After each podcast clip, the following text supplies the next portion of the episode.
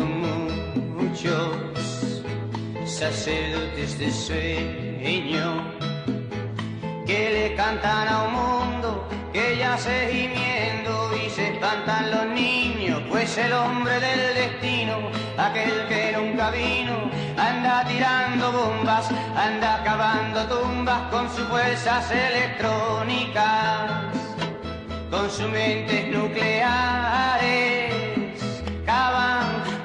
en la suelta.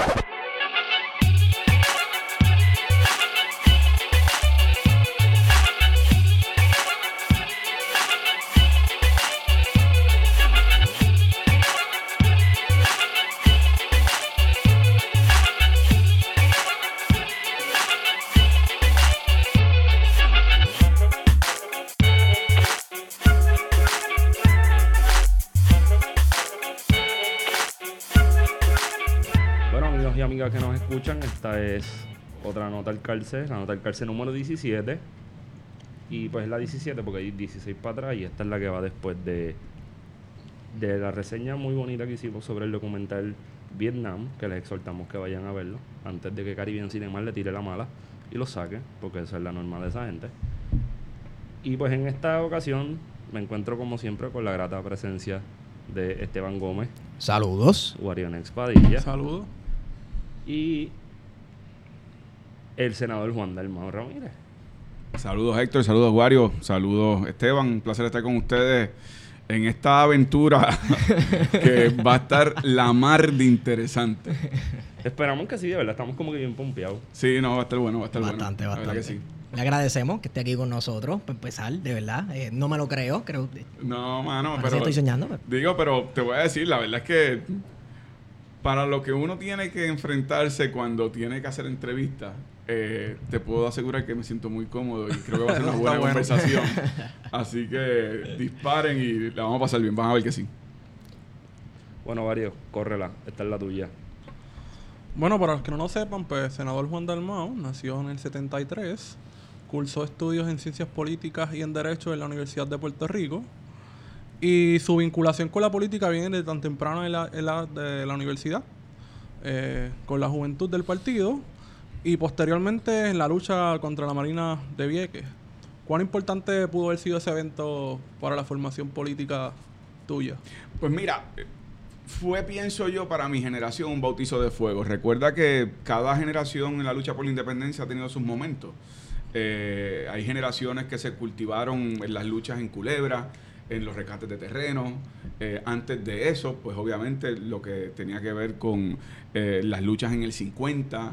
Eh, para mi generación, yo recién terminado de estudiar, aunque ya yo, como tú señalas, había tenido un historial militante, no solo en la Universidad de Puerto Rico como estudiante, sino también como miembro de la juventud del Partido Independentista.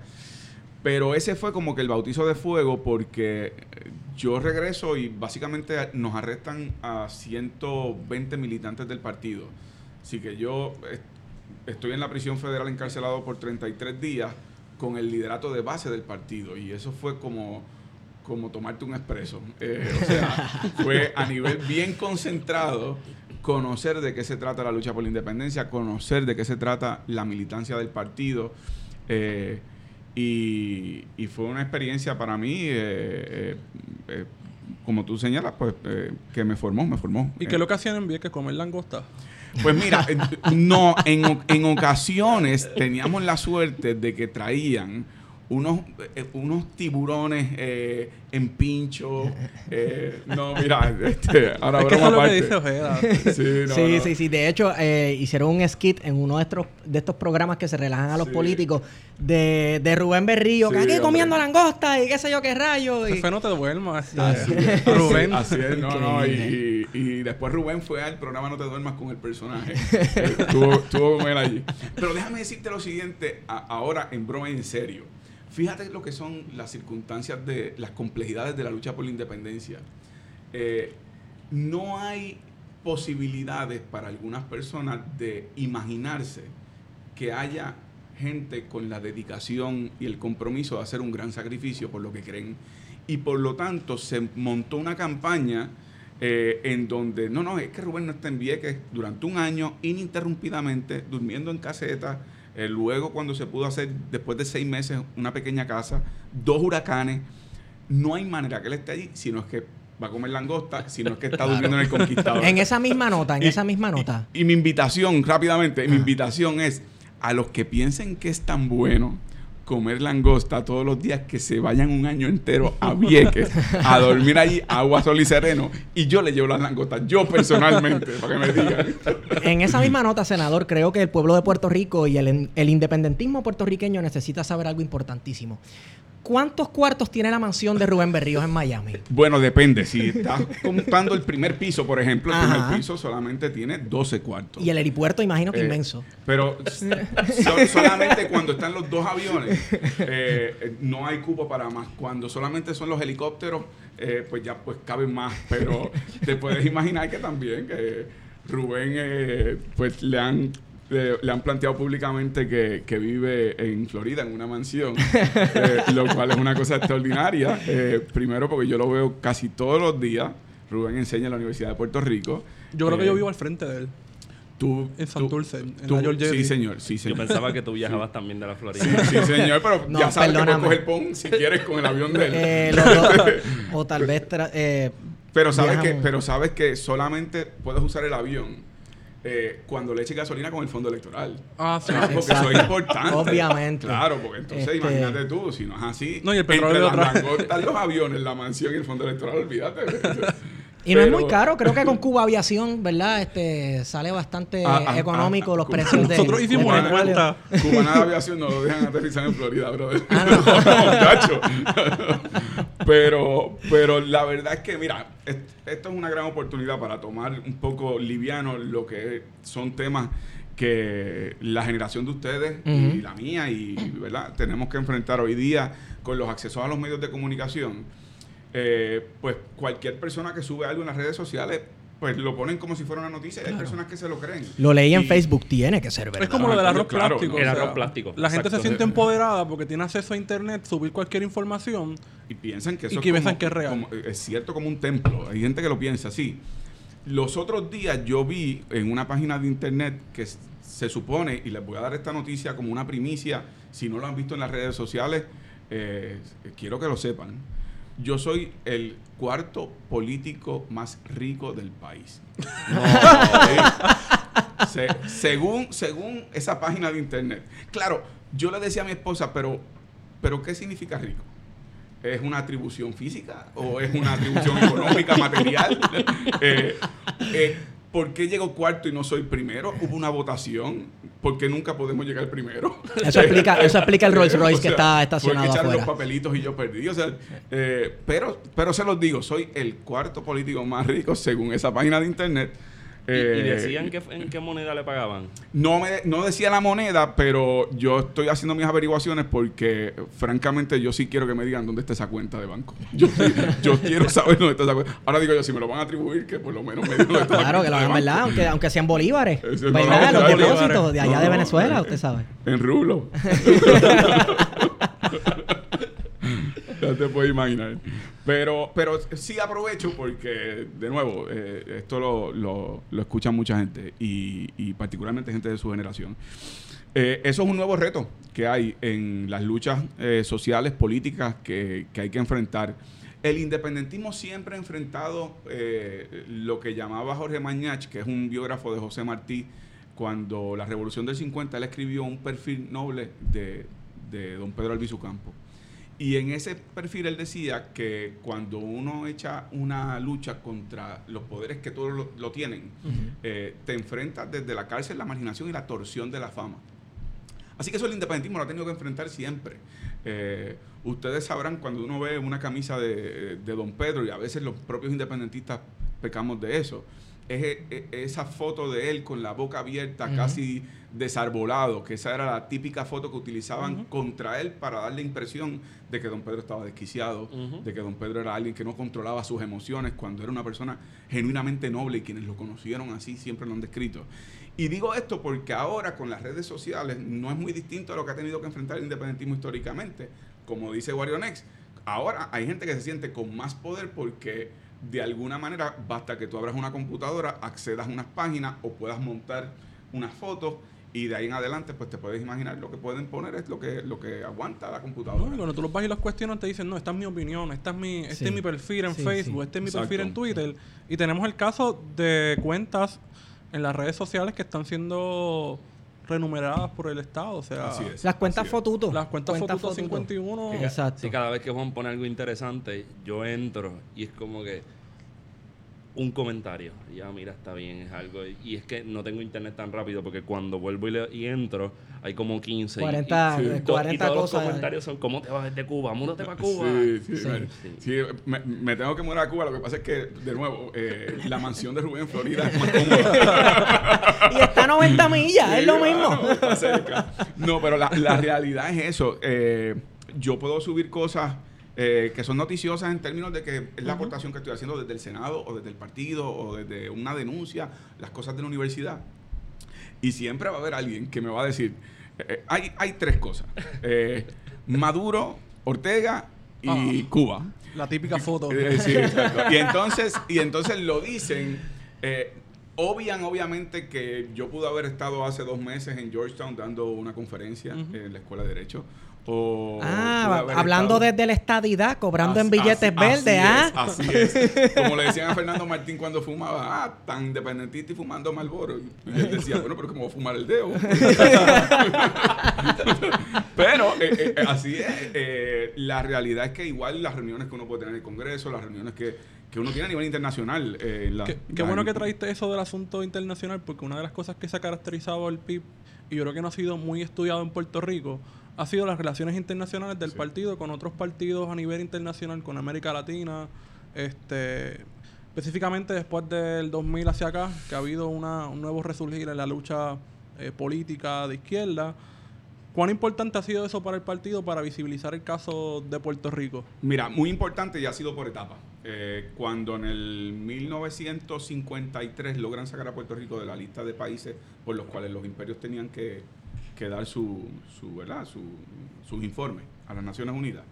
Eh, en el 54 entonces viene el ataque al Congreso precisamente para combatir eso. Eh, básicamente el tema de Puerto Rico con respecto a Estados Unidos se trataba como un tema doméstico de los Estados Unidos. Y aunque uno podía tener eh, aliados en privado a nivel internacional, nunca en público, porque era el- la Guerra Fría y cualquier tema con respecto a la independencia de Puerto Rico se veía como un tema antiamericano y, Un problema. y, y tenía, y tenía consecuencias, consecuencias económicas, consecuencias diplomáticas. Ahora les voy a decir lo siguiente para, para hacerle a ustedes eh, historias de las cu- cuales yo no he compartido públicamente en otras ocasiones. Nosotros, desde el 1989 al 91, hubo un esfuerzo en Washington para, para de alguna manera abrir brecha con la descolonización de Puerto Rico. Y por primera vez, Washington comenzó a ver el tema de la independencia de Puerto Rico como algo que no era adverso. Eso coincidió con la caída del bloque soviético. Así que en la década del 90 eliminan las 936, que yo sé que la narrativa convencional popular es que las eliminó Pedro Rosselló. La eliminaron los americanos porque el gorila se sienta donde le da la gana, es un gorila. Y los americanos, si les convenía las 936, la dejaban y si no les convenía, las Y el pequeño sacaban. detalle que está el Tratado de Libre Comercio gestándose en es. ese momento. Ah, ese mismo momento, NAFTA, ¿verdad? mismo. NAFTA. Y estados que estaban compitiendo con empresas ubicadas en otros estados y que tenían congresistas que estaban insistiendo, oye, porque estas empresas se ubican en Puerto Rico y tienen eh, mayor competencia y mayor competitividad de lo que puedo tener yo.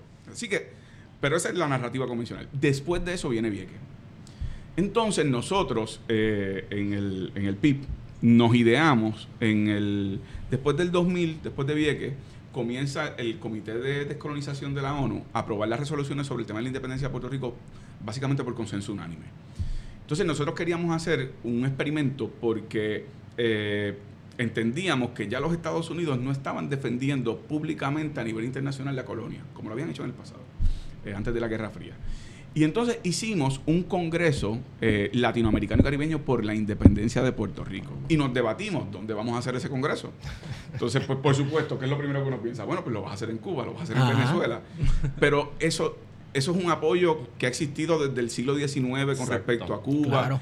Queríamos buscar una prueba de fuego, a ver si en verdad los americanos iban a meter mollero, si nosotros hacíamos ese congreso. Entonces lo decidimos hacer en Panamá. Y en ese congreso, Panamá, que país eh, que tiene comercio con los Estados Unidos, que no pueden decir ni que es Cuba, ni que es Nicaragua, ni que es el otro. muy proamericano, Eh, digamos. eh, digamos, tienen eh, desarrollo comercial. Es Martín el Torrijos puente es básicamente el entre puente, América Latina es. y Estados Unidos. Pero que también tenía un paralelismo con Puerto Rico. Recuerden que El en gran medida nuestra invasión era con el propósito de establecer Exacto. el canal de Panamá y todas las intervenciones. Y, y- y Panamá pasó su proceso de, de evolución del canal y ahora incluso mejor económicamente. Así que también tenía un paralelismo eh, con respecto a, a la historia de ambos pueblos. Lo hicimos en Panamá. Fueron países eh, desde los representantes de la que uno diría, entre comillas, la extrema izquierda, eh, Cuba, Venezuela, Bolivia, eh, pero también entonces Panamá, Chile, México, es decir, todo el abanico más amplio tuvo presencia en ese Congreso. Y en un momento tuvimos una conversación con el presidente de entonces, Martín Torrijos, de Panamá, y le preguntamos lo que era nuestra, nuestra gran pregunta. Los americanos intentaron en algún momento eh, que no se hiciera este Congreso en Panamá. Era auspiciado por el, por el PRD, el partido eh, panameño y, de Martín Torrijos. Eh, y, y nos contestó, no, yo no recibí una llamada. Luego salieron unos documentos en Wikileaks, pero, pero no recibieron una llamada oficial del embajador americano en Panamá para que eso no se llevara a cabo. Y ahí entonces nos dimos cuenta que la apertura histórica que se estaba dando a nivel internacional eh, eh, tenía fruto. Eh, ya no era porque tenían que decirte por lo bajo, caramba, Wario, a mí me gusta mucho eso de la idea de la independencia de Puerto Rico, pero sabes que yo no puedo decirlo públicamente porque es algo Ajá. antiamericano. Y desde entonces nosotros confirmamos que es que los Estados Unidos no están dispuestos a nivel internacional a defender eh, la colonia. Y, y así ha sido, y como tú señalas, esa apertura tanto a través de COPAL, que es la Conferencia Permanente de. Partidos Políticos para la, la América Latina, como a nivel de la Internacional Socialista, como a nivel de otros eventos, a nivel de la ONU. Eh, nosotros eh, desde entonces hemos tenido un apoyo, eh, de nuevo, del abanico más amplio de la América Latina y, y a nivel internacional. Pero tal parece que Estados Unidos no mm, parece no darle mucha importancia al tema, si bien está dispuesto pues a discutirlo a que se, o a que se hable de ello. Pero, como dirían en inglés, they have bigger fish to fry. Ellos están demasiado envueltos en estas riñas político-partidistas de allá, que yo- en, en- en ocasiones son peores que las de aquí. Este, y el tema del independentismo, pues siempre se reduce allá a lo mismo. Yo apoyo que los puertorriqueños decidan por sí mismos su destino en el cuadro político. El Día de las Madres. Yo favorezco el Día de la Madre. Déjame decirte lo siguiente. Tú tienes toda la razón. El problema cuando uno se enfrenta al tema de Puerto Rico en Washington eh, o en los círculos de poder en los Estados Unidos es que el sistema de gobierno norteamericano está diseñado para el manejo de crisis. Si no hay una crisis, no lo van a atender.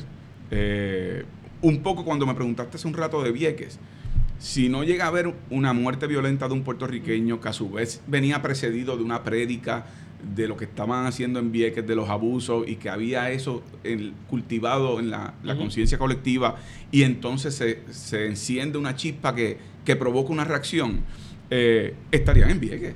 O sea, le creamos una crisis y tuvieron que responder. Claro, la crisis se crea en parte porque estábamos listos para responder al momento, pero al mismo tiempo por algo que no fue planificado, que fue la muerte de David Sánchez. Sí. Entonces, por lo tanto, en los Estados Unidos no va a haber un manejo del tema de Puerto Rico, a menos que le creemos, o- o le formemos una crisis.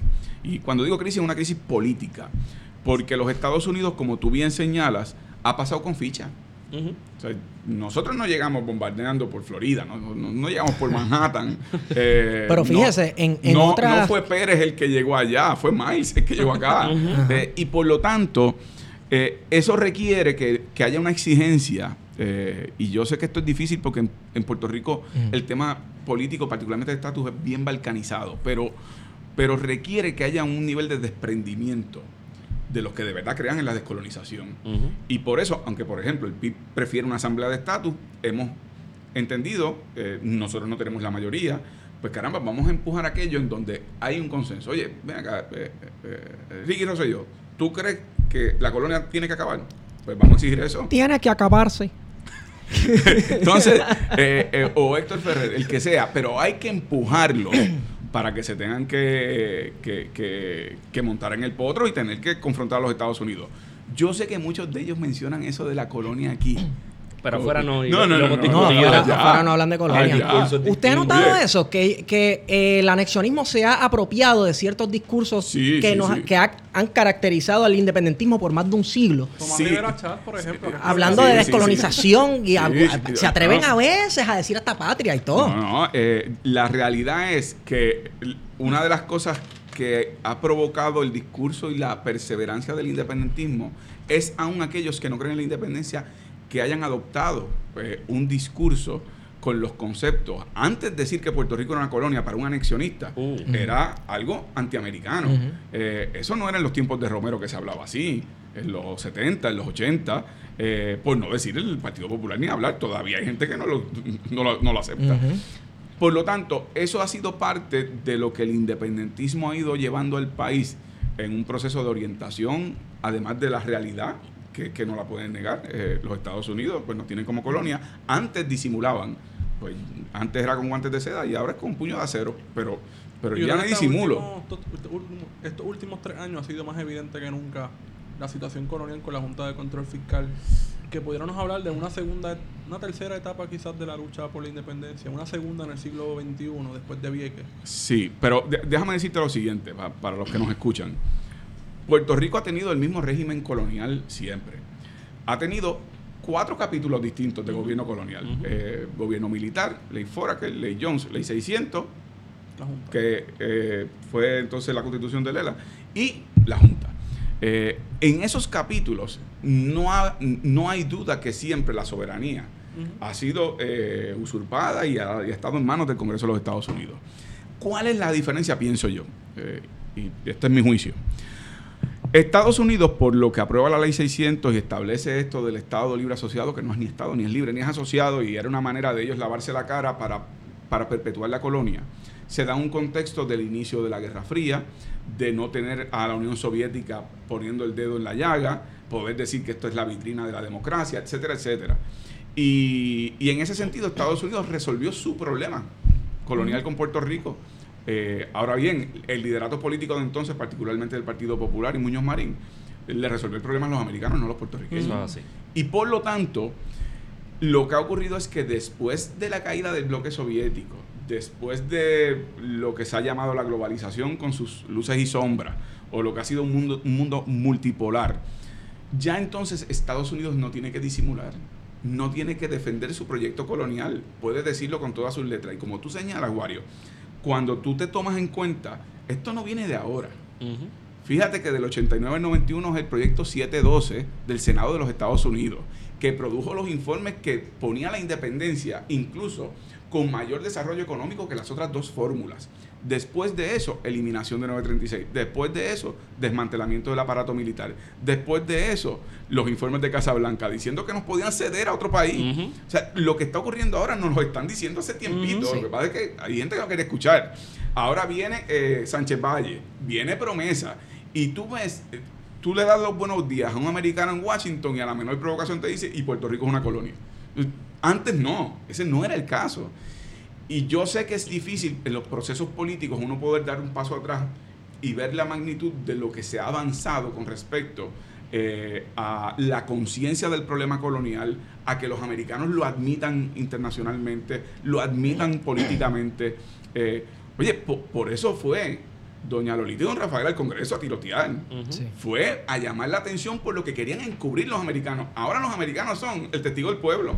El coautor del delito colonial, de lo que fue la falsa de Lela, ahora está diciendo a boca de jarro, en cualquier esquina, Puerto Rico es una colonia y tenemos poderes plenarios y los podemos ceder, como dijo la juez eh, Taylor Swain, y los podemos tratar como una propiedad también.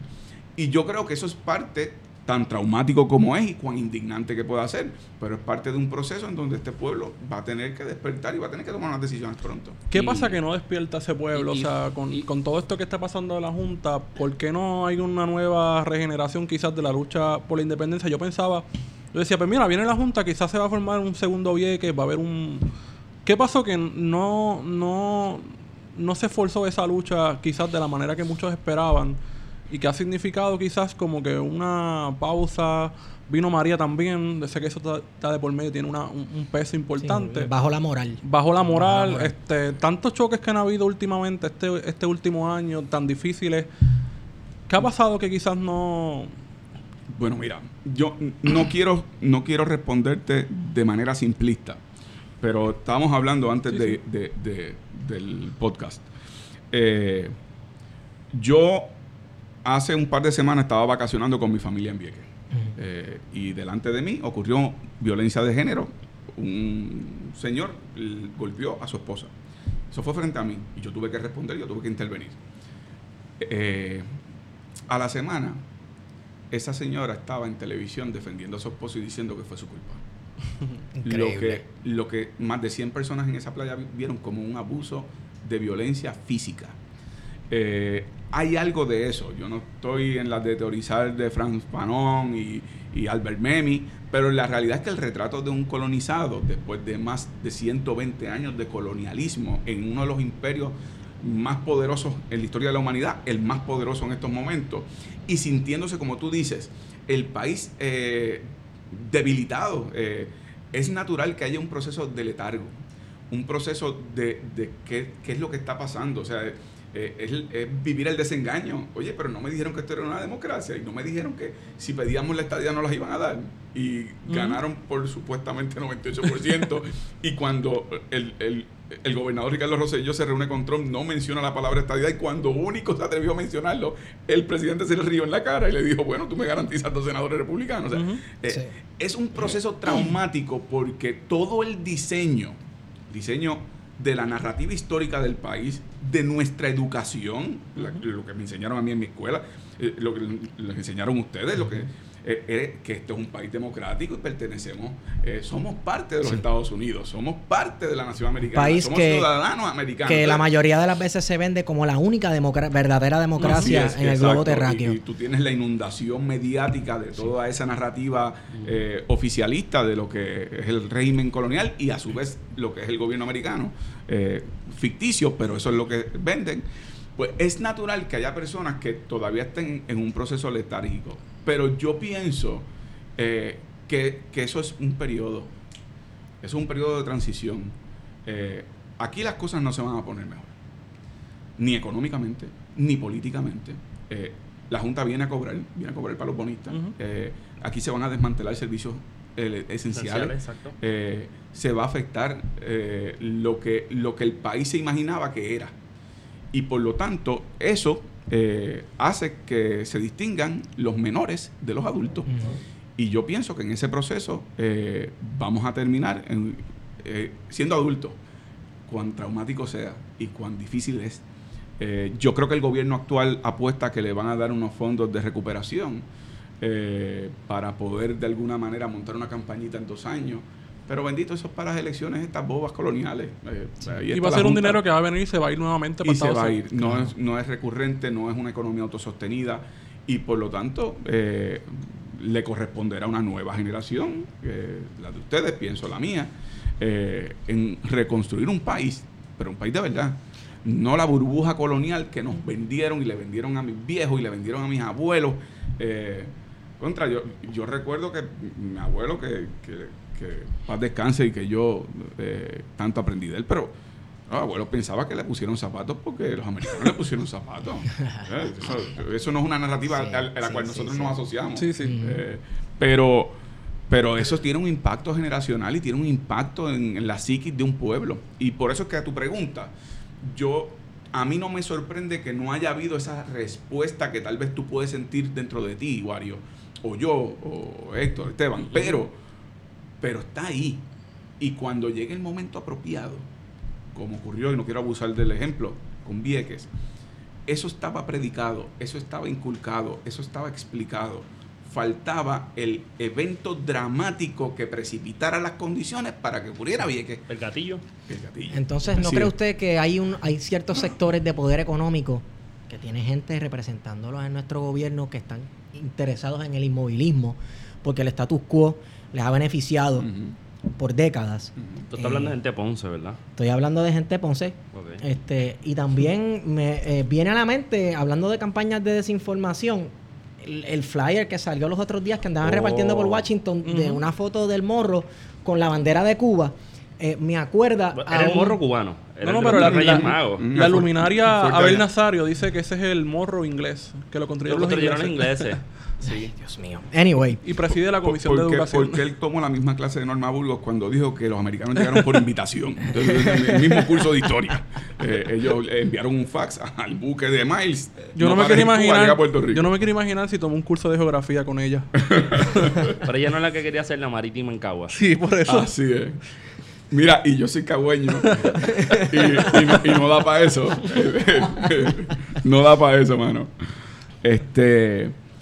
Pero me decía, me decía. eh, Sí, el, el inmovilismo político que promueven eh, muchos sectores de poder económico en Puerto Rico a través de, la desinformación, porque también da la coincidencia que estos poderes económicos controlan el flujo de información en Puerto. Rico. No es una manera de teoría de conspiración, sino No, que pues son dueños de periódicos. real.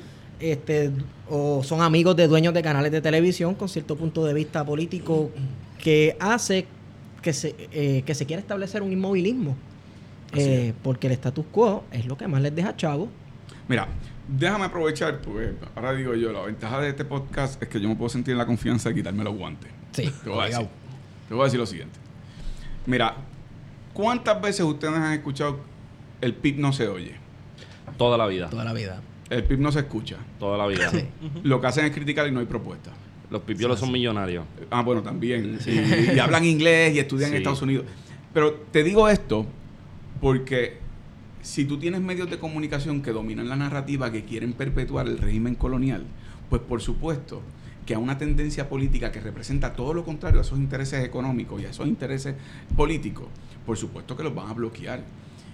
Y yo puedo quedarme sin voz, hablando, proponiendo, denunciando eh, y haciendo propuestas eh, y vamos a las elecciones y tenemos un programa de gobierno social, económico. eh, tú decías hace un rato, el presidente del Senado, que Tomás Rivera Chat de alguna manera se ha convertido en una especie de, de espécimen antigobierno Sí. Sí.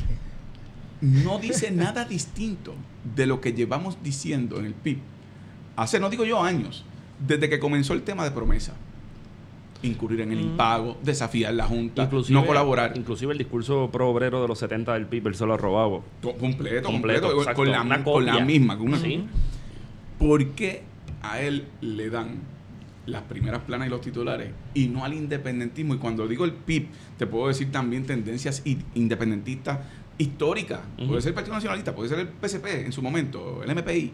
Eh, ¿Por qué es que él tiene esa plataforma? Bueno, porque se convierte en el morbo del faranduleo Sí, político, sí, sí, sí, porque es él contra Ricky y se están peleando y se supone que la gente no se pelea porque ellos son del mismo partido, pero, pero no hay en, en ese aspecto, por más que uno trate de denunciar, el que tenga el independentismo un trato igual balanceado con Claro. respecto a la presencia de los medios de comunicación. Incluso al momento de llegar a las urnas, este, la gente dice, no, yo voy a votar por tal representante o tal senador del PIB porque ellos son los que fiscalizan, los que velan a los que Velan están allá. O sea, votan por el PIB para que los velen, pero no es porque Sí. presentan una plataforma de, de gobierno, porque presentan un programa que sí lo presentan, pero nunca se cubren Sí, los medios. Sí, básicamente es eh, yo voto por los legisladores del PIB para que velen los míos. Eso es lo que me decían a mí en la campaña. Sí, sí, ah, sí. tú haces falta allí para que tú veles los míos. Además de las Eh, doñitas que te, te, te tiraban la guiñada. Había, había, había, había algo de eso y... ¿Qué te, puedo- qué te puedo, qué te puedo decir? Eh, se, se les acepta. Hay dulces para todas. como, como el viejo anuncio de Juan Manuel Lebrón. Pero déjame decirte lo siguiente. Por lo que traigo este tema es, como, como hemos estado discutiendo en todo el programa, las complejidades de esta lucha. Esto es una lucha compleja, una lucha dura. eh, y a veces nosotros mismos, los independentistas, somos muy severos con nosotros mismos. Por ejemplo, para mí una de las frases más anti-independentistas que se pueden decir es que los independentistas no educamos. Uh, sí. Eso es una de las frases más anti-independentistas y muchos independentistas caen en esa. Sí. O sea, tú me quieres decir a mí que el independentismo puertorriqueño, que ha puesto mártires, ha hecho revoluciones, ha ido a elecciones, ha fundado múltiples partidos, movimientos electorales, no electorales, ha ido a nivel internacional, tiene poetas, tiene eh, eh, eh, presos, tiene... que no hemos educado, que no hemos educado, pero qué mayor educación que el sacrificio máximo que, que ha hecho el independentismo puertorriqueño, que se lo ha hecho a cualquier otro movimiento político en el mundo. Eh, Fidel Castro decía que la lucha por la independencia de Puerto Rico es solo comparable a la complejidad del tema de Palestina. Eh, y, nosotros, los puertorriqueños independentistas, en ocasiones caemos nosotros mismos en la narrativa que nos imponen esos medios de comunicación o en la narrativa que nos imponen las visiones oficialistas contra nosotros mismos. Eh, y eso es importante que, lo sepamos. Cuando yo digo me, me, voy a quitar los guantes, es porque yo creo que hay momentos en donde entre nosotros tenemos que hablar estas cosas. Eh, y hay que verlo desde una forma eh, reflexiva. Eso no significa que hemos sido perfectos. Eso no significa que no hay que eh, siempre repensar cómo mejorar, cómo adelantar, cómo buscar eh, dónde el, cauce va a encontrar su, ¿verdad? su camino. Pero de eso a que a mí me vengan a ningunear, no lo digo por ustedes, estoy aprovechando el medio de ustedes para educar, ningunearme al independentismo puertorriqueño, lo que hemos dado, lo que hemos educado, lo que hemos sacrificado. Yo creo que en eso los propios independentistas tenemos que de vez en cuando decir, ¿sabes qué? Nah, eh, a, mí no, tú sabes, a mí nadie me quita lo bailado. Y, y, no solo eso, un poco añadiendo la línea, la, las exigencias que se le ponen a ese 1%, porque si es, porque, porque si es malo, si es, malo el ninguneo, si es, el, si es malo el ninguneo, a mí me resulta ofensivo que se plantee que es el 1% y que como la prensa por lo general cubre a ese 1%, se presta a que el 1% sabotea todo lo que puede hacer el andamiaje político, que me gusta llamarle élite política porque no tiene gusto. este, pero ¿cómo está el... Pero te entiendo. Y entonces, es un 1% el que se fue para la playa en aquel fatídico plebiscito del año pasado, que estaba buena la playa ese día.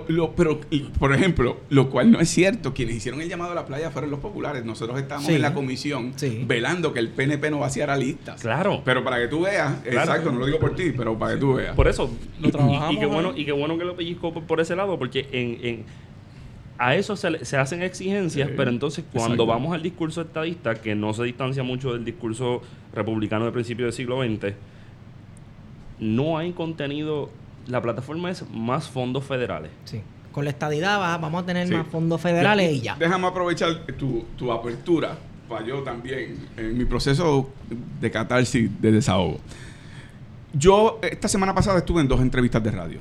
En las dos entrevistas de radio a mí me preguntaron por Venezuela y por Nicaragua. no, hay, no hay líder PNP. No hay líder PNP. No me preguntaron por Cuba, como ya Obama fue a Cuba. y ya, estaban los Castro vivos, ya eso, ya, eso, ya eso pasó. ya eso pasó. Exacto, ahora hay que buscar otro. Porque tan pronto se zafa un chícharo en la América Latina, hay que preguntarle al independentista, oye, y tal cosa. ¿Y qué tú piensas de tal cosa? Te miras así con ¿A qué líder PNP, anexionista, a qué líder popular le preguntan la masacre que se está cometiendo en los Estados Unidos contra los afroamericanos. A ninguno. Diariamente. Ninguno. Y probablemente ni lo saben. No, no, no, no, por eso. Porque están ajenos. Por eso, están completamente ajenos y dirían, eso no pasa allí, porque además, eh, imagínate, la, la, la Disney. Pero, pero les digo esto para que ustedes vean, eso que tú señalas es absolutamente correcto.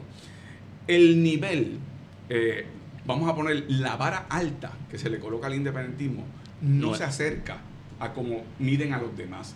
Si, por ejemplo, mi campaña política del 2012, yo, no yo fui el único candidato que no recibió un solo señalamiento por violación a la ley electoral con respecto al financiamiento de mi campaña.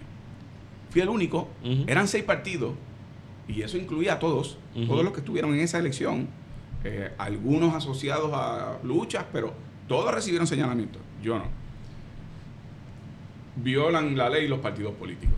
No hay excepción. Eh, por ejemplo, tómate el, fondo electoral, que como ustedes saben, ya yo les expliqué, está en una caja fuerte en el sótano de mi casa, que no tiene sótano, pero si tuviera estaría allí, porque es más dramático decirlo así. Con eso es que yo le compro la comida a los nenes, eh, con eso es que yo pago. No, mira, el fondo electoral es un fondo asignado a los partidos políticos legalmente inscritos para unos propósitos particularmente que dispone la ley, son unos gastos administrativos, etcétera. Los partidos no ven un centavo. Por ejemplo, un partido, si incurre en un gasto, eh, somete esa factura y el Departamento de Hacienda paga directamente Exacto. al proveedor del servicio. O sea, no es que le dan un maletín de dinero, toma, No, llévese eso a su casa. Para nada, para No, nada. ese fue- Confiamos. Ese fue el de, el de, el de recreación y deporte, que hizo un Sí. boquete, un maletín. Sí, Y. Pero le- les digo esto porque, pues, les tengo que decir que de- el fondo electoral ya no existe. Es que ese es uno de los grandes mitos que hay. Sí, claro, el fondo electoral ya no existe. Pero cuando existía, eh, ¿verdad que nadie le recriminaba al Partido Popular y al PNP que recibían fondo electoral? Claro que no. No. Entonces, ¿cuál era el problema? El problema es que el PIB tuviera fondo electoral. O un partido independentista. ¿Y tú sabes por qué es eso? Porque se supone, de acuerdo a la cultura política puertorriqueña del siglo XIX, siglo XX y siglo XXI, que los independentistas no existamos. Esa es la verdad. Que si existimos, no estemos organizados políticamente. Y si lo estamos, que no seamos tratados en igualdad de condiciones. Eso es cierto. Esa es la cultura política prevaleciente en Puerto Rico. Toca el tema de los medios que tú me, tú me Sí. señalas, toca el tema de las varas distintas, cómo se evalúan el independentismo. eh, y, y yo creo que en eso, eh, desde mi perspectiva, nosotros los independentistas tenemos que ser muy celosos de, protegernos nosotros mismos.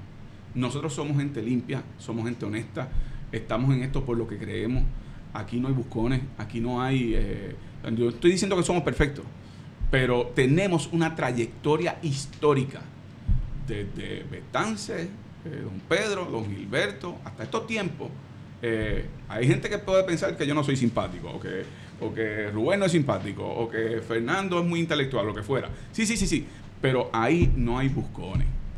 Ahí lo que hay es una gente que creemos en la libertad de Puerto Rico y damos nuestra aportación como podemos con las limitaciones que podemos tener cada cual de acuerdo a su carácter y su personalidad, pero que no permitamos que nosotros mismos nos minemos eh, en términos de caer en, en, como tú señalabas correctamente, en, en esa narrativa que nos quieren imponer de que, de que todos son iguales.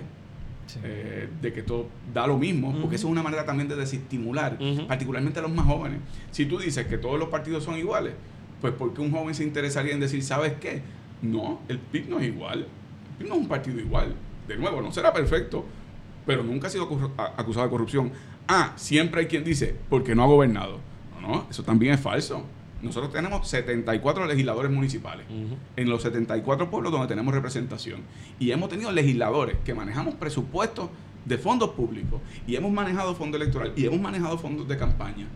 Y no hemos tenido un señalamiento de corrupción, ni de mal manejo, ni de, eh, ni de estar recibiendo dinero para radicar un proyecto para aquí o para acá. Al contrario, eh, en todo caso, lo que nos hace es, en, to- en todo caso, cerrar puertas en los medios. en- eh, y digo, esta es un- una especie de catarsis y desahogo, porque aquí como me siento en esta confianza, pues lo puedo decir. Eh, yo no reclamo que somos perfectos, pero no, no podemos nosotros los independentistas permitir tampoco que nos adjudiquen eh, eh, el, que, el que somos iguales. No, la realidad es que no hay mayor mezquindad que tratar como igual a quienes no lo son. Mire, senador, usted, usted habló ahora sobre la campaña del 2012. Esta pregunta no la he formulado bien, pero la tengo por ahí en la cabeza dando cantazo. Dispara. Y volvemos al 2%, el 1%, el 5% y la cuestión de quedar inscritos como partido, etcétera. Que esa discusión a mí no me, ya- no, no me apela, pero yo le tengo un gran respeto a una persona que se somete al proceso electoral, que a veces creo y a veces no creo y a veces participo y no, ¿verdad?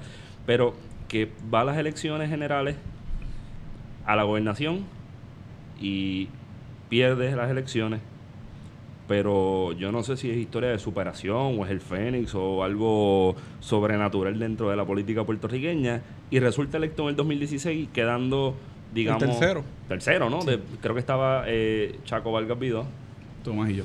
Tomás y usted. Sí. Sí. ¿Qué, qué, cómo, cómo, cómo, ¿Cómo fue ese proceso de caer en, de, de tener una derrota que, digamos, si usted ganaba las elecciones, eso iba a ser el palo del siglo. Eso, eso era, nadie eso lo iba a esperar. Y no porque no tuviera, y no porque no tuviera las herramientas, porque las herramientas están, No, pero gracias, gracias. ¿cómo, cómo, ¿cómo usted llega a ese proceso? Y, y estamos aquí hoy día sentados discutiendo con el senador que sacó la tercera mayor cantidad de votos. Mira, esto puede sonar como un cliché, esto puede sonar como... Pero esta es mi vivencia, esta es la mía. Hace mucho tiempo a mí eh, desde que estoy en la política, se me pregunta, ¿cuál es tu aspiración? Y yo aprendí desde, desde muy temprano que mi aspiración es lograr la independencia de Puerto Rico. Mi aspiración no es ser senador, no es ser gobernador, es cómo yo puedo contribuir para adelantar la independencia, para orientar, para dirigir al país hacia esa dirección. Eso me quita a mí de encima eh, el, el peso que puede tener un político de otros partidos que lo que está buscando es cómo se posiciona. Dicho eso, eh, yo, yo fui como por, por ocho años antes de ser eh, candidato a la gobernación, comisionado electoral y secretario general del partido. Así que ya yo tenía una trayectoria, pero mi primera candidatura es a la gobernación. Eh, y fue un reto enorme porque había seis partidos, de los cuales dos. Uno era soberanista, el Movimiento Unión Soberanista, eh, así que se asociaba a los votos que obtiene el PIB. El otro era el PPT, que era un partido con propuestas también que socialmente, laboralmente el PIB ha impulsado. Eh, yo yo hice mi aportación en ese proceso y, y tuvimos un aumento de votos, no quedamos inscritos, pero un fortalecimiento del partido, rescatamos un escaño en el Senado. Cuando, cuando yo fui candidato al Senado ahora, eh, yo te admito que yo tenía en la cabeza eso, tenía en la cabeza de que yo vengo de una elección en donde no quedamos inscritos, no fui electo, pero yo tuve una impresión en esa campaña del 2012 a la gobernación de que las personas no votaron por mí, no porque no me respetaran, no porque no pensaran que yo tenía propuestas, no porque no pensaran que yo tenía al- algunas herramientas que podían aportar al país. Porque yo era independentista. Esa es la verdad. Es el pero. Cuando tú vas casa a casa, cuando tú vas a las caminatas, cuando tú vas a las reparticiones, es contra tan buen candidato, pero, si fuera de mi partido, pero que usted es independentista. Eso en el Senado, que es lo que Esteban planteaba hace un rato, lo irónico es que la gente hace la desconexión porque piensan tal vez que como es un cuerpo colegiado, Dalmau no puede hacer la independencia desde el Senado, así que podemos votar por él. Pero si te fijas, ese no es un juicio que se usa con un PNP No. ni con un popular de acuerdo a la tendencia que sea. O sea, nadie piensa si yo voto por el PNP, la estabilidad viene al otro día. Porque el PNP ha ganado varias 40 veces. años ya ¿Y y dónde. ¿Y dónde está la estabilidad? En el teque. Exactamente. Y entonces, o populares de los que se llaman este, soberanistas, o de derecha, o de voto presidencial. Y nada ha avanzado, al contrario, eh, se ha desenmascarado el ELA. Sin embargo, cuando tú eres un candidato del PIB, por ser independentista, piensan que si votan por ti, al otro día viene la independencia. Sí, Eh, y, se, y se llevan los McDonald's, las te carreteras. Van a enrollar las carreteras, Sí. va a salir la caña del suelo, hay Sí. que con un machete de voto empezar a cortar caña. van a dejar- y van a obligar un a la pantalón de gente- saco.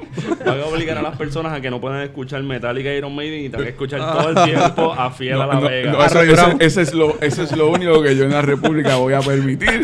Eh, pero, pero no, no, este, y, y- y eso es parte de, de ese proceso eh, eh, que es tan severo con el independentismo y es parte de- del proceso que hemos vivido como país, el aterrorizar a un pueblo con la idea de su propia libertad.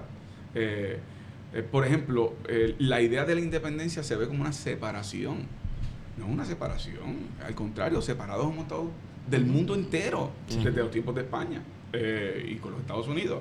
Es para integrarnos al mundo, es para tener herramientas, es para hacer negocios con quienes entendamos podemos hacer negocios para mutuo beneficio. Y que la gente piensa que somos, que una vez seamos independientes nos vamos a convertir en enemigos de Estados Unidos. Exacto. Como si no tuviésemos más de la mitad de la población de Estados Unidos, un vínculo histórico que va a continuar existiendo. O sea, ¿por qué tenemos que ser enemigos de Estados Unidos? Así es, ¿Bajo pero- qué lógica? Pero, eh, Eso que tú dices es absolutamente cierto, pero no solo eso. El tema del libre tránsito. Que es un tema que se tocó en el proyecto del Senado 712 en, en el Congreso. No Sí, es el proyecto de- no Young, es del ¿no? Senado aquí de, de- de- de la colonia, ni el del Congreso. El de Bennett Johnston. Ah. Eh, ese proyecto hablaba de libre tránsito como una oportunidad, pero no solo es que es una teorización. Del 1898 al 1917, antes de la imposición de la ciudadanía, los puertorriqueños viajaban a los Estados Unidos como nacionales puertorriqueños. Ujú. Inclusive había un pasaporte para eso. Sí, eh, eh, había una certificación para que tú pudieras viajar a los Estados Unidos. Y eso es antes de la caída del bloque soviético, de la llamada globalización, de borrar fronteras y toda esa, toda esa retórica eh, in- incluyente. Así que pa- para mí la idea, o sea, una de las cosas que yo creo que, que hay que romper, y, y ustedes particularmente son más jóvenes, pero yo a veces escucho en radio algunos de, de los que Wario es fanático de ellos, de, de los Dávila Colón de este mundo. Oh, Y- genial. Eso es comedia. y- sí, no, no, pero es que eh, pero para ellos la Guerra Fría no acabó. No, está, está en el mismo Eh, medio eh, ahora eh, mismo. Están, eh, eh, Ronald Reagan está eh, en la contra. O sea, estamos eh, a nivel Fidel Castro vivo. eh, y para mí eso es algo impactante, porque yo viví la transición. Yo empiezo en la UPI en el 91. Yo, cuando empiezo mis Con líderes beca, ¿verdad? Con beca. Con beca. Y poco me dieron. Y poco me dieron para lo que se han llevado. Muchachos. Yo firmé mi papelito bajo protesta. Puse bajo protesta, pero que, muchachos, yo dije, esta porquería me deben más. Muchachos, si llevan más de 100 años aquí robándose todo. Eh, pero te- te- te- lo que te quiero decir es que e- es parte de un... eh, de, de un problema, tal vez cuando tú me preguntabas la transición esta que tenemos que vivir, eh, y yo creo que eso es más bien la generación que les, que les tocará a ustedes, es salir de, del hangover de la Guerra Fría. Del. Pasa esa borrachera. Aquí hay ya, sectores mano. políticos que nunca lo, nunca han salido, no han salido del, del No, no, no, no, no. Y, y no quieren salir porque es que si mientras tú tengas un cuco, Es, exacto, es- es tú el puedes miedo, perpetuar, tú puedes perpetuar lo que tú señalabas del inmovilismo. Sí. Mientras tú tengas un monstruo, mira, eh, yo uso este ejemplo eh, con- cuando voy a las escuelas. Yo tengo, mi hijo tiene 14 años, eh, Gabriel, Sofía tiene 11 años. Si cuando Gabriel y Sofía eran pequeños, desde pequeñitos, cada vez que se acercaran a la puerta, yo les daba un cocotazo, ¿qué iba a pasar? Se alejaban de la puerta, Ujú. muchachos. no se iban a acercar a la puerta, pero iba a ser peor.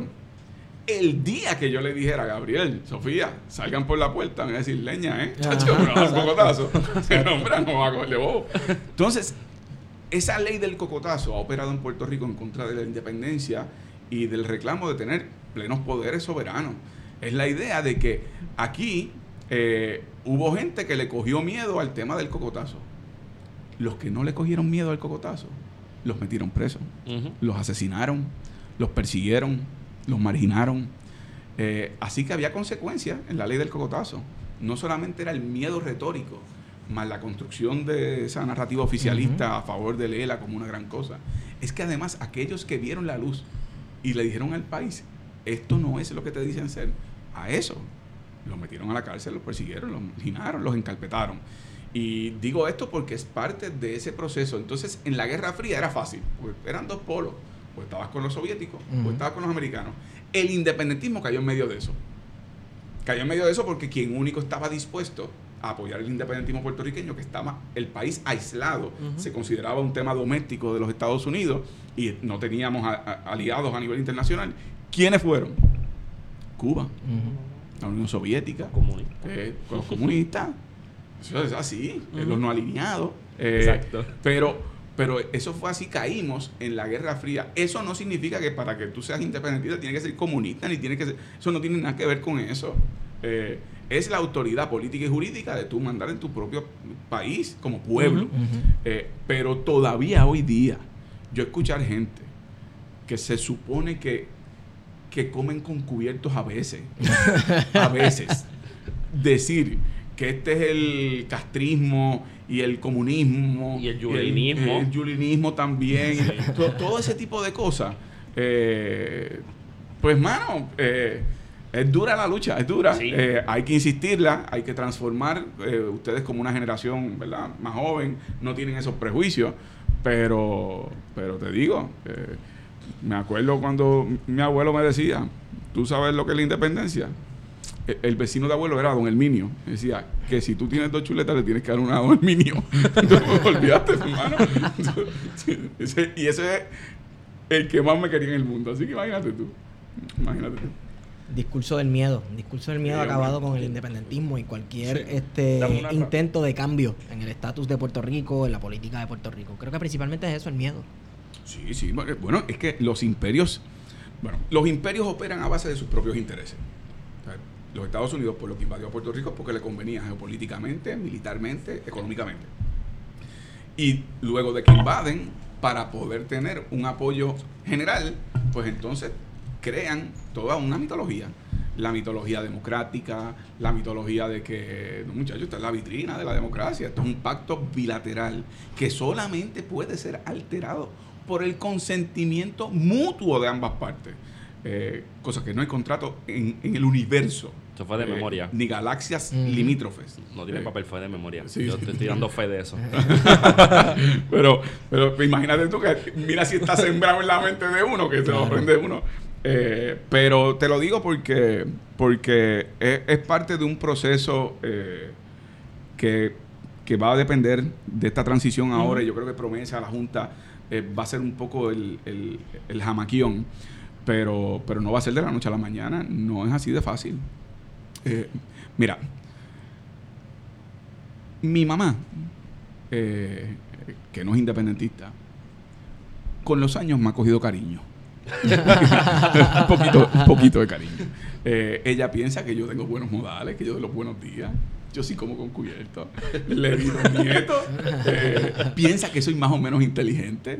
Ella piensa que me enseñó bien. Eh, y, y yo te puedo decir a ti que ella me dice que votó por mí en el 2012 y yo la miro con sospecha. Porque es que no, eh, no es fácil romper con lo que ya es eh, una construcción emocional, mental, por, por más que, que trates. eh, los miedos son muy poderosos. Sí. Son muy poderosos. Yo quería llevar esto un poco por, por la discusión de que pues ya hemos visto cómo la, la, la noción de la, de, de la lucha por la independencia y el trabajo por la independencia que, que usted se ha, se, se ha autoimpuesto, ¿verdad? Pero entonces me resultó interesante que en el verano salieron varias noticias sobre usted y, algunos tres o dos proyectos que me llamaron la atención.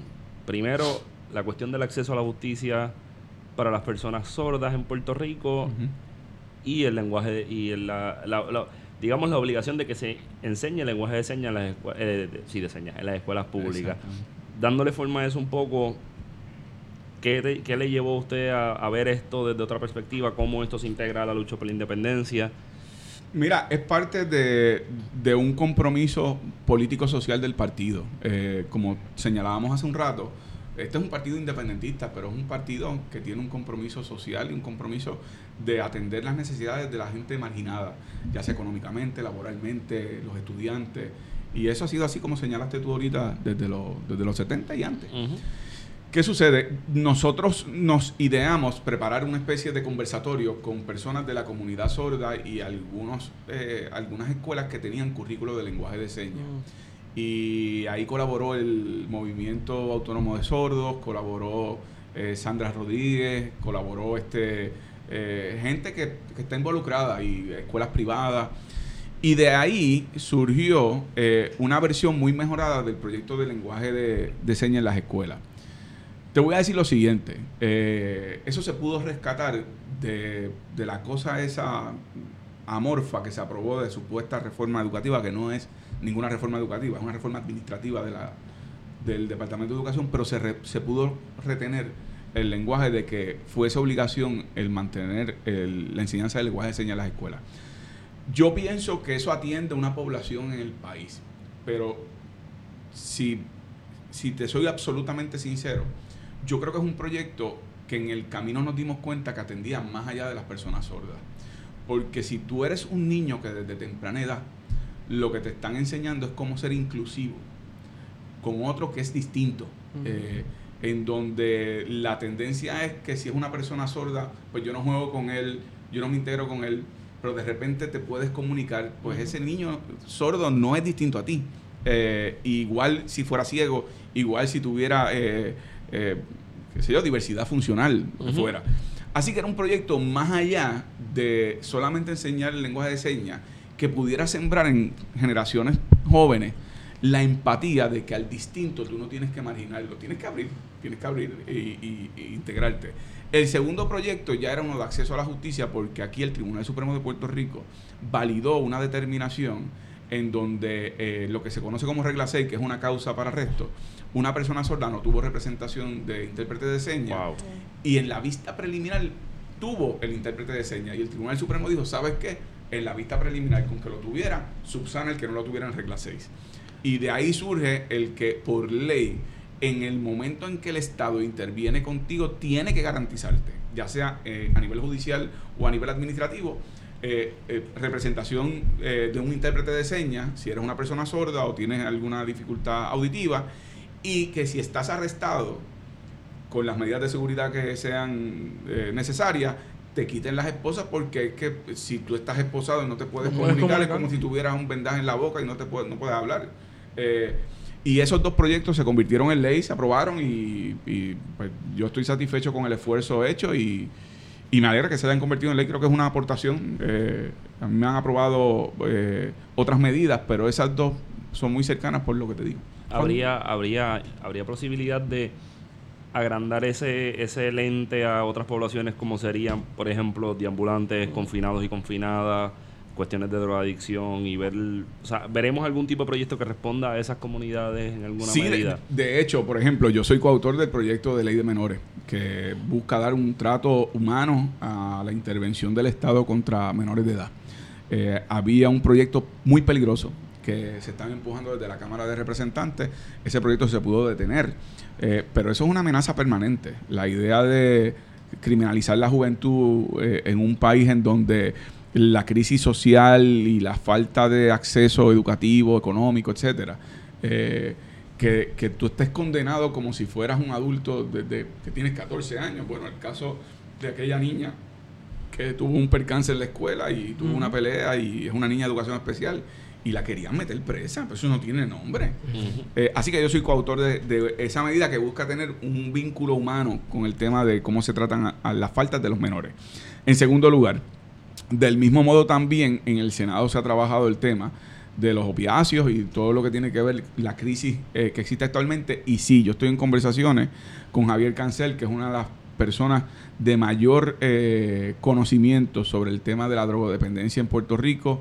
eh, y, vamos a estar trabajando durante esta sesión un proyecto de ley precisamente para eso. Eso es una crisis que hay en el país y que se va debajo de la alfombra porque eso no es lo que lo que es rentable para los titulares y los medios de comunicación. Y porque también son feos, o sea, tener esa gente consumiendo drogas en el viejo San Juan son cosas que afean la ciudad, que, que impactan el turismo negativamente seguramente. Sí, pero en Río Piedra no. En Río Pero Río Piedra no. Río Piedra es Lo normal. allí y ya. o sea, No, no eh, importa. eh, eh, es, es una cosa increíble, qué bueno que traje ese tema, porque es una cosa increíble para, para el que sale de la zona metropolitana, ¿no? tú eres de Cabo Rojo, tú vas a cualquier plaza pública en el país y tú te encuentras esa crisis humana Claro. que hay, Claro. de personas sin hogar, de personas que pueden ser drogodependientes, de personas que, que, que punto, que, que, que necesitan eh, una mano solidaria, amiga, eh, eh, tratamiento médico, eh, los mínimos, un plato de comida.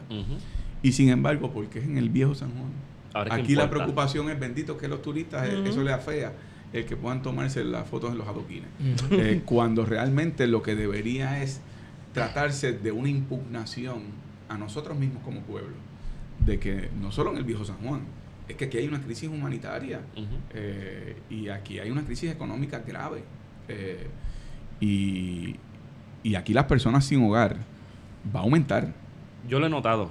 Aumentar. Recientemente se lo estaba comentando a Wario en estos días que estábamos por el, por la- el área de la avenida, que le dije, mira, mira la cantidad de, de deambulantes que hay.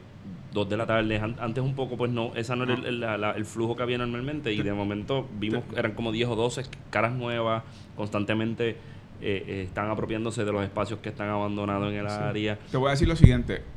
Típicamente en Puerto Rico, cuando uno veía a una persona sin hogar, eh, era un drogodependiente. Lo veías en el semáforo, lo veías pidiendo por las calles. Galletitas, vendiendo, Exacto. Este, ahora no. Ahora estás viendo gente sin hogar, que no tiene que ver con su condición, si son o no drogodependientes. Exacto. Es que les quitaron las casas, es que perdieron los empleos, es que se fracturó la familia, algunos se fueron, ellos se quedaron. Eh, y eso es algo que se ve en Estados Unidos muy comúnmente. En Estados Unidos, la persona que tú ves sin hogar en la calle, no que hay- no haya drogodependientes, pero tú puedes ver eh, en muchos lugares que hay gente que no tiene hogar. Y eso es un fenómeno que en Puerto Rico mm, no se veía de la naturaleza, como tú señalas, que se está viendo ahora. Exacto. Y que va, pienso yo, y ojalá me equivoque, y va a empeorar. Va a empeorar porque económicamente nosotros no tenemos las herramientas para enfrentar la crisis económica que tenemos.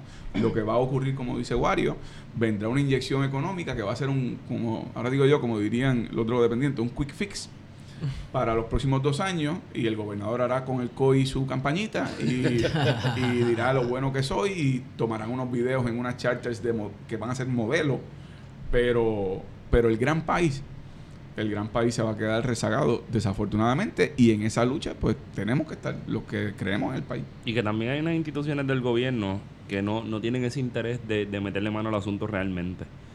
Pero.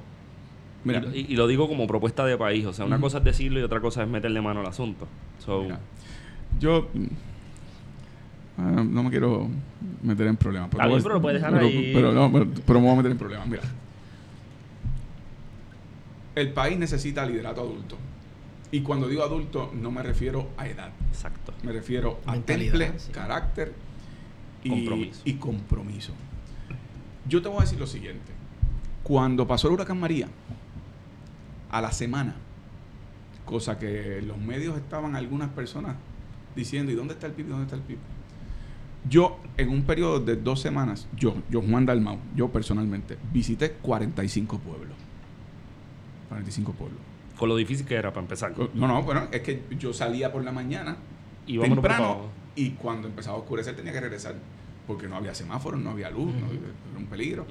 Eh, y cuando empezaron los run run de que ¿y dónde está el PIB? Yo tuve que hacer unas comparecencias públicas que no quería hacer porque yo literalmente me tuve que tirar a la calle a buscar la gente mía, o sea, la gente nuestra, nuestros legisladores municipales, nuestros comisionados eh, locales, nuestros presidentes, nuestros lideratos, cómo están, qué, qué está pasando. Eh, vengo a darte un abrazo, no puedo- yo no te vengo a traer camiones de nada, pues no tengo camión de qué. Ahora, cuando yo hice esas comparecencias en algunos medios, unos de esos medios se encontraban en, en el centro de operaciones, en el, en el centro, Centro de, de convenciones. Pedro Rosselló. En el party. Eh, esa gente que estaba allí, eh, no me refiero a la prensa, me refiero a los funcionarios de gobierno, no tenían idea que estaba pasando afuera. No tenían idea. Ellos estaban en otro mundo, en la comodidad, en el despegue. Esa gente no sabe dónde queda Maricao. Esa gente no sabe dónde están las Marías. Esa gente no sabe lo que es tirarte para Yabucoa, eh, en donde no, entre Yabucoa y, y Maunabo, no había carretera donde las casas estaban incrustadas en la montaña. Esa gente no sabe eso.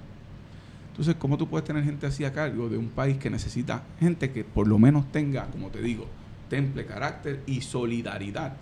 Por eso es que ellos no se enteraron. Por eso los Whitefish. Porque no había. Eh, o sea, esa gente no se le aceleró el pulso. Estaban allí con Wi-Fi. Cuando aquí la gente no podía ni hablar por teléfono. Sí. Yo me presentaba en las casas de la gente porque yo no podía llamar a nadie. Y yo llegaba y tocaba. Y si Wario estaba, pues lo saludaba. Y vamos a buscar al otro. Y se montaban conmigo en el carro y buscamos. Tú sabes que tú mencionas eso y a mí siempre se me ocurre, le hemos hablado aquí muchas veces, que debe surgir algún proceso de investigación seria sobre cómo manejó el gobierno la situación de María, que quizás puede ser hasta, puede rayar hasta en lo criminal. Y esa discusión hay que tenerla casi un año ya de María, de ponerse a investigar qué realmente pasó. Quizás puede ser una comisión de la justicia, una comisión de la verdad. Independiente o de que quién esté a cargo de esa comisión de la verdad. Sí, eso cuando sería aquí lo la- Aquí problemático. se dedican a, a esconder la verdad. El canciller ¿Sabes? puede hacerlo. Poniendo Rivera el Marín. cabro, exacto, poniendo el cabro a velar las lechugas. Rivera Marín puede hacer una coalición internacional, ya que él es el canciller de. Sí, sí. sabes, Haciendo embajador, balconazos en el viejo San Juan. Dice que jugando a la República, yo no sé en dónde. Este, pero ajá, aquí se dedican a esconder la verdad. Entonces, hacer una comisión de la verdad o una comisión de justicia está bien difícil aquí. Para ponerle en manos de quién. O sea, es- todo el Digo, mundo- do- do- donde han funcionado en otros países, Chile, Argentina, Sudáfrica, ha sido con fuerza de ley para que puedan tener la autoridad de citar, de, emplazar. Eh, eso no se aprobaría desafortunadamente en el país que estamos. Pero, pero, Eh, yo, yo pienso que eh, no sabremos de manera inmediata eh, el nivel eh, de corrupción, de mal manejo, de negligencia criminal. Porque una de las cosas que aquí no se discute lo suficiente es, todavía hoy se estaba anunciando por José Ortiz que quedan unos sectores en Río Grande que no tienen energía eléctrica. A 11 meses de Irma, eh, 10 meses de, María. Eh, algunos comercios y unos, unas áreas residenciales. Eh, el nivel de incompetencia en la reacción inicial del gobierno eh, fue de tal magnitud que eso justificó en los Estados Unidos el que fueran tan mezquinos en una obligación política, jurídica y moral que tienen los. Estados Unidos con respecto a su territorio, que es Puerto Rico. Sí. Porque nosotros no somos la metrópoli de ellos. Si nos invadieron, se metieron aquí, que respondan. Eh, pero se les, se les puso en bandeja de plata. eh, y los whitefish, y los contratos, y los lemas, y los fondos mutuos, y, Y los, fondos selfies. unidos, lo que fuera. Los selfies. eh, era una cosa. era un mundo paralelo. Yo me encontré con algunos jefes de agencia de esa comparecencia que yo tuve en, en algunos medios de comunicación. Y yo, a mí no se me olvida dos, dos cosas. Uno, yo vi a una jefa de agencia que su cara estaba entre la confusión permanente y el terror. ¿Cómo tú vas a responder cuando ella estaba realmente... eh, eh, no, ella no sabía ni dónde estaba, ni que... eh, eso allí. Fíjate que no- ni, ni visitó, no fue a Patilla. Que estaban No mirando fue a Guayama, sí. Eh, y recuerdo eh, otro jefe de agencia eh, hablar conmigo eh, con, con- con cara de espanto. No sabían qué hacer. No había un adulto en la sala. Y por lo tanto, eso permitió que ocurriera lo siguiente. ¿Quiénes están corriendo este gobierno? Bueno, aparte de la Junta. aparte de la Junta. Este gobierno, no que sea muy distinto a los anteriores, pero Exacto. particularmente en esta crisis, lo están corriendo agencias de publicidad. Sí. Sí. Y Varias cuando- veces lo hemos mencionado. Cuando vino Irma, Lo hicieron un bien. palo. No, lo hicieron súper bien. Pues claro, porque no vino. Así un es un mamey. Como Irma lo que hizo fue de refilón, se llevó la luz en algunos lugares, etcétera, pero seguro acá no nos pasó por las armas. Entonces llegó María y María nos pasó por las armas. Y el- montaje que esta gente tenía era de agencia de publicidad, Sí. no de ejecución abajo, de cómo ayudar a la gente, de cómo distribuir suministro, de cómo hacer de esa distribución una permanente. Eh, cuando yo fui a Nahuabo, había, hay un sector eh, que es aislado, está en la, en la falda del, de- del yunque, eh, hacia el área de- del yunque en, Sí, Nahuabo. en Nahuabo. Y sí, le- les habían llevado una compra, una, pero no había el plan de suministros continuos para las comunidades aisladas. Por no decirte los alcaldes que querían repartirla a ellos para hacer campaña como pasó en Arecibo, eh, que en el caso de Arecibo y en el de Manatí, en el de Vega Baja, estaban repartiendo salchichas picantes. Sí. Eh, sí, Yo le, yo le dije que se la destrozara en el pecho. ve, Sí, sí. ve, ve, eh, y entonces te daban una botellita de agua, que en la primera salchicha te iba la botella Eh, Claro. Lo peor era que estaban dando hasta dulce. Sí, sí. sí. Sí, no, no. eh, O sea, era un- era un realmente chiste. Fue, fue, fue una cosa trágicamente, eh, es una tragicomedia. Eh, y por eso es que yo te digo, porque ellos montaron eh, una operación eh, de agencia de publicidad, como lo están haciendo ahora y como lo van a continuar haciendo. eh, Bueno, tienen contenido realmente. pero no, no hay ejecución, no hay, no hay un, un plan de cómo yo voy a manejar estos problemas y cómo yo voy a impactar eh, a estos sectores eh, de los que hemos hablado algunos de ellos. Tienen. Dale, continúa tú. Porque yo- yo, Este- quiero hacer esas preguntas que molestan. Sí, no, yo creo que para ir concluyendo, una de, la- de las cosas que también se ha caracterizado al partido ha sido la lucha ambiental. Eh, y recientemente se ha vuelto a discutir la ley de costa a raíz de, lo- de la destrucción de María, precisamente, de, de todo el litoral costero. Eh, las cenizas de carbón y también lo de los eh, herbicidas con Monsanto. Eh, ¿Cuán difícil podría ser la, la- la- con un Senado mayoritariamente PNP, siendo un senador de, de minoría, impulsar o darle continuidad quizás porque ya las medidas están radicadas. Sí. Mira, es duro, es duro porque hay intereses económicos envueltos en todos estos procesos. Eh, pasa como con lo de Carolina, pasa con lo de, eh, como señalaste, la ceniza. Eh, hay un proyecto eh, que es el de el que señalas de Monsanto, ahora viendo una opinión del tribunal, que es una opinión que le otorgó millones de dólares de, en reparaciones a un demandante, que permite revivir el tema. Ese proyecto tiene un informe positivo de la Comisión de Recursos Naturales y Ambientales. Eh, al final del camino, cuando iba a ir a votación, lo dejaron sobre la mesa porque alguien hizo una llamada a quien tenía que hacerle la llamada. Que a quién, no sé, pero lo dejaron sobre la mesa. Pero yo creo que es un momento en donde hay que seguir insistiendo, hay que seguir eh, buscando, como en tantas cosas de las que hemos discutido, en- todo es tiempo y circunstancia y tal vez lo que la sesión pasada no era eh, su momento, tal vez ahora por condiciones distintas es su momento.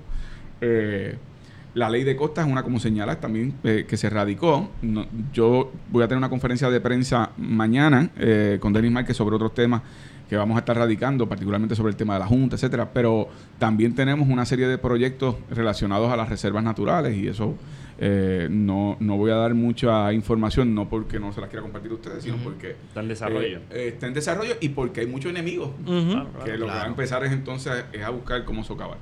Pero, pero sí, el, el- el proyecto ambiental del partido, de hecho, muy poca gente tal vez recuerda, pero el PIB eh, en el 1996 eh, fue la primera vez que un partido político eh, tuvo dos programas de gobierno. El programa de gobierno regular y el programa de gobierno ambiental. Eh, y a base de eso ha sido mucha de la propuesta que después se ha desarrollado, algunas nuevas, algunas actualizadas. Pero sí, eh, eh, es un compromiso que es, que es difícil porque los intereses económicos son muy poderosos. Son muy poderosos. El, el cabildeo, por ejemplo, que, que, la empresa carbonera de Guayama eh, realizó, eh, llegó a las Con más dos implicados por ahí, uno implicado recientemente como cabildero en Washington, Moncho Doral en. Fortaleza, Uno es un genio, ¿verdad? el otro genio, este, así que hay muchos intereses en la Ya política no es tan niño, no sé si tan Ni tan genio. Ni tan genio. Ni Pero nunca ni fue tan genio. pero déjame decirte lo siguiente, en el, en el tema del eh, de los intereses económicos y lo que pasó con, con la carbonera, fue, ah, fue uno de los eventos para mí más impactantes porque eh, el proyecto que se iba a aprobar era el proyecto que permitía prohibir las cenizas de carbón. Y a la hora cero, en el último momento, allí en el hemiciclo, se le pusieron las enmiendas que básicamente dejaban sin efecto. Y, y fue impulsado por gente de Fortaleza. Así que ellos sabían lo que tenían que hacer y, y lo hicieron. Y, y esa lucha continúa. Nosotros tenemos eh, militantes nuestros eh, los comités, que es una de las cosas que también yo debo decirles eh, eh, antes de terminar, pero o sea, la gente ve a Juan Dalmau porque es el senador electo y porque está en los medios de comunicación, puede ver a Denis Márquez, puede ver a María del Lourdes, lo que fuera. Pero esto es un partido que es una estructura de base, de comité, Dinámica, sobre de, todo. así es, activa. Nosotros, eh, como te decía cuando estábamos bromeando hace un rato, tú sabes que nosotros los independentistas que todos estudiamos afuera y que todos somos, eh, eh, eh, todos hablamos inglés y todo. Este partido y esta lucha se nutre de gente de abajo, de gente de a pie, de gente que son maestros, de gente que son eh, veteranos, algunos, algunos son eh, desempleados, son estudiantes eh, y que no van a un comité pensando, déjame ver qué contrato me voy a conseguir. Van a hacer su aportación y a pasar muchos malos ratos también, porque esta lucha es tan compleja como hemos hablado. Pero, pero es esa gente, el comité de Peñuelas ha dado una batalla allí con el tema de la ceniza eh, ejemplar. Eh, ahora en Guayanilla se están dando unas batallas con un vertedero. Eh, en Guayama, Salinas, los comités de base, Víctor Alvarado, eh, que, que es un líder comunitario, pero además pues eh, eh, asesor ambiental. El mismo gasoducto Eh, en años pasados. El gasoducto año pasado, o sea, tan, tan pronto había que poner una cabeza para que la rajaran, ahí estaba algún pipiolo. Y entonces lo digo, no, de nuevo, eh, no es porque uno esté reclamando cosas que no le corresponden, pero, pero a veces de nuevo la gente piensa, eso es Dalmao y eso es... eh, si no fuera por esa gente de abajo, no, o sea, yo no estaría donde estoy, no estaría Denis, no estaría ninguno de, de los que de alguna manera tenemos sí el privilegio, entre comillas, de vez en cuando que podemos dar un discurso, nos dan un aplauso, la gente nos reconoce en la calle, pero esa gente de abajo, eh, muchos de los cuales tú conoces también, eh, esa, esa es la gente a la que se debe esta lucha y esa es la gente que mantiene vivo esto y por eso cuando tú ahorita me dijiste lo del 2%, lo del 1%, lo del 5%, el 4%. Da igual. Lo da igual. Da igual. Y da igual porque una lucha que se nutre con gente de esa, eh, de esa estirpe, de, de esa arcilla, no es que seamos mejores que los demás, pero somos otra cosa. Y, y por lo tanto uno se siente entusiasmado y si mañana sacamos eh, un voto, pues es un voto y seguimos la lucha. Eh, eh, ahora digo yo, eh, lo importante no son las flores, son los amores. Y por lo tanto uno puede sacar más o menos votos en un momento dado, pero el que el país completo te respete, eso vale mucho más. Y yo prefiero que yo pueda salir por ahí ahora y, y estar con ustedes aquí y salir a la calle y no tengo que bajar la vista eh, a otra gente que no puede hacer eso. Y Sí, que necesita boba blindada y toda no esa necesito cuestión. boba blindada, me meto en problemas en ocasiones en playa, pero eso pasa. Eh, pero aún así, mano, eh, no, no bajo la vista, no bajo la vista y es por eso te nutres de eso. Eh, y en un momento puede ser que, que sacan menos votos, en otros momentos más votos, eso es coyuntural. Pero de que esta es una lucha de gente invencible, por eso hay mucha gente que dice, oye, ¿qué, qué cosa es esto que el PIB nunca pierde una elección? Hay gente que dice eso, oye, pero ustedes nunca pierden una elección. y en un sentido, ¿sabes qué? Así es. Porque si yo logré que alguien fuera y diera ese paso y votara por el Partido de la Independencia, y yo en algún debate pude llevar el mensaje, y yo puedo comunicarme a través de este foro con gente como ustedes y los que los escuchan ustedes, esa es esta lucha. Eh, y, y eso tiene un valor en sí mismo. Sí. Eh, lo que pasa en unas elecciones, pues el PIB es un movimiento de liberación nacional que usa el proceso electoral para adelantar objetivos políticos en un país que... Pero está en la calle, está constantemente calle, luchando. claro. y, en, y en un país en donde desde el siglo XIX hay Ujú. sistema de partido político. Así que ese es un espacio importante. Pero como señala, pero a Dios rogando y con el mazo dando. Eh, ahí estamos en la universidad, ahí estamos en la calle, ahí estamos en las luchas ambientales, ahí estamos en las luchas comunitarias, ahí estamos en las escuelas, ahí estamos con los maestros, ahí estamos con los estudiantes. Eh, y, o en la aportación del tema de las personas sordas, o, eh, donde uno pueda poner ese grano de arena, lo pone y, y sigue para adelante. Así que, por eso sí, somos invencibles. Eso pasa. Breguen con eso. Eso- este es el momento que tú pones el, el, el, el, bli- el beat de Barreto, tengo que hacerlo. Tien- Esteban, ¿tienes alguna pregunta de esas buenas tuyas? No, ya sabemos cuánto, cuántos cuartos tiene la mansión de... La mansión, los aviones. Eh, este, eh, mano, Sí. es- eso es parte del Fondo de Australia también. Sí, este. ¿Qué más? El sectarismo, no me han tocado el tema del sectarismo. Es que estamos, De- eso lo Sí, podemos- ya Están No, cansados eh, de, de la vocación antidemocrática que tenemos en el PIB. No, eso no la vas a tocar. ¡Diatre!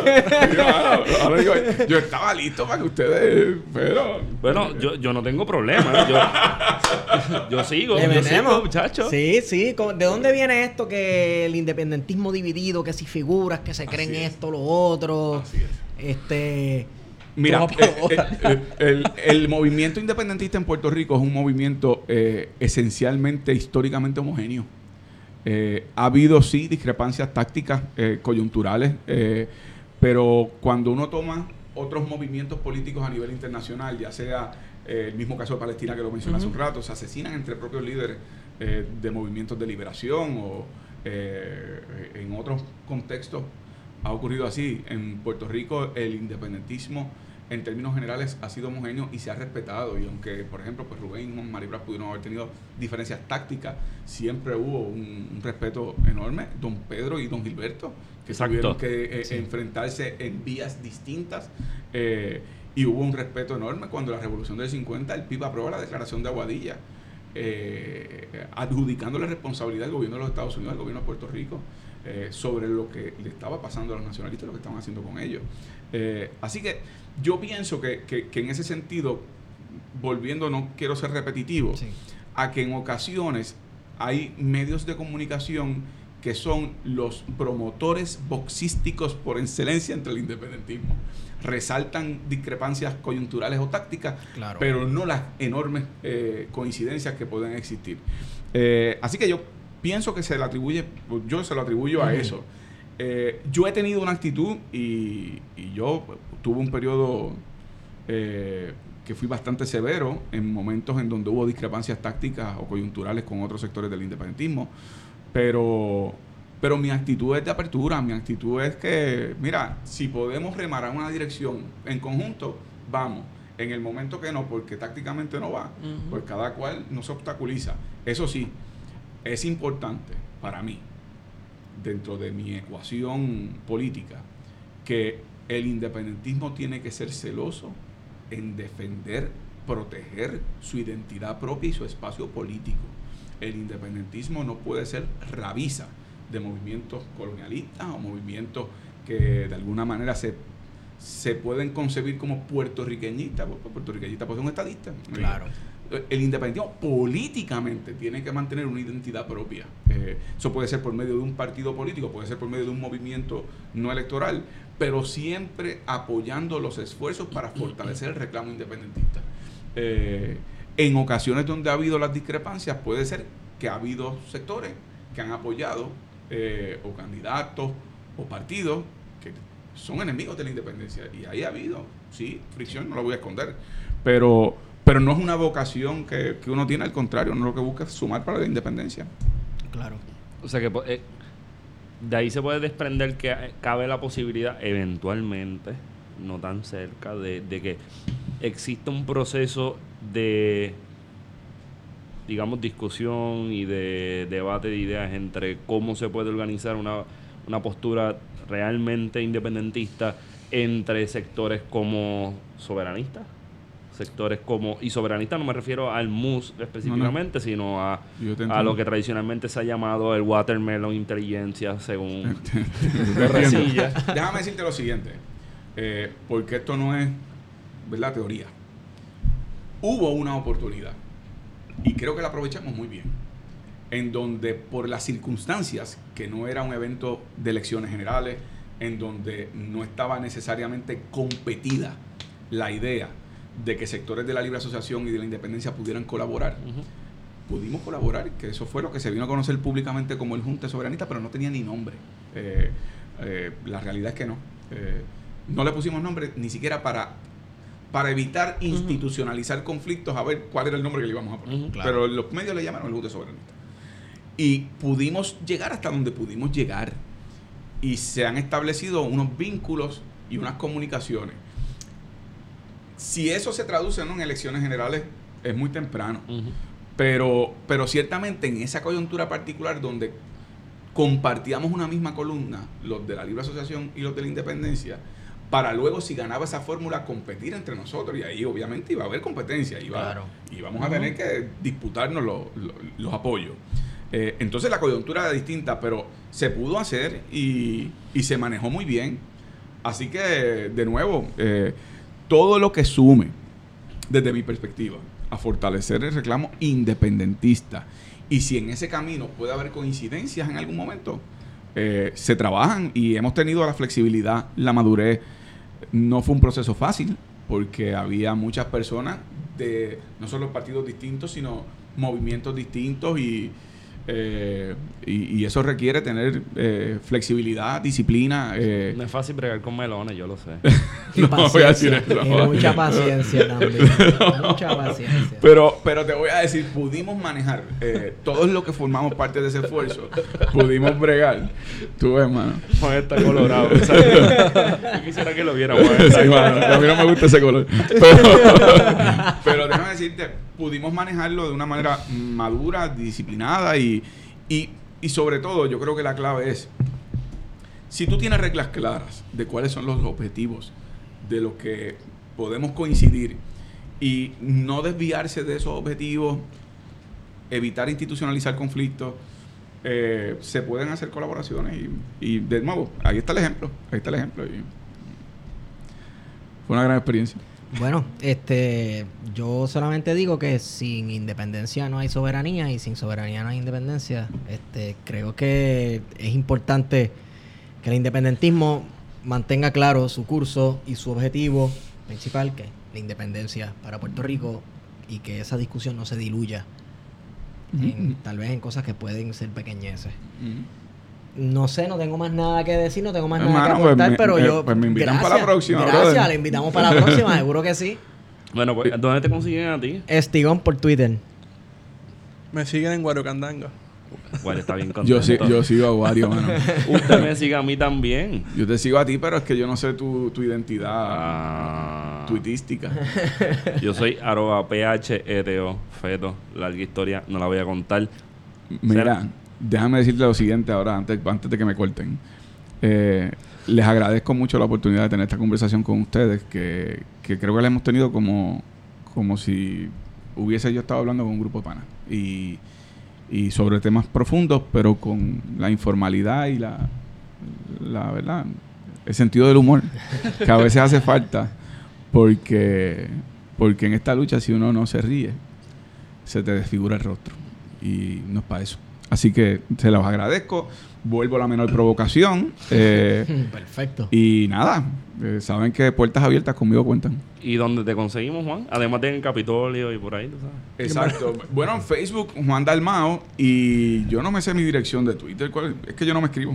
Dalmau. Dalmau Pa- 2016. para, ¿Para qué me escriben si no sé de letra?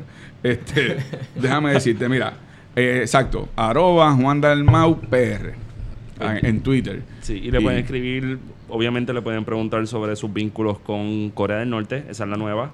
Esa es la nueva porque ya ni Putin. No, Exacto. no, Corea del Norte y... Nicaragua. Sí, tra- sí, y también de los bitcoins. Ah, sí, eh. Bitcoins y El la petrodólar. Eh, petrodólar, la, la 2022, que solamente trae empresarios americanos a que, a que con do- una fundación con dos mil pesos no tiene que pagar contribución en Puerto Rico, pues eh, se han quedado con el pueblo de Rincón, pero vamos, en esa lucha estamos. Pero, pero sí, no, me escriben en confianza y, y de nuevo, eh, eh, cuentan conmigo.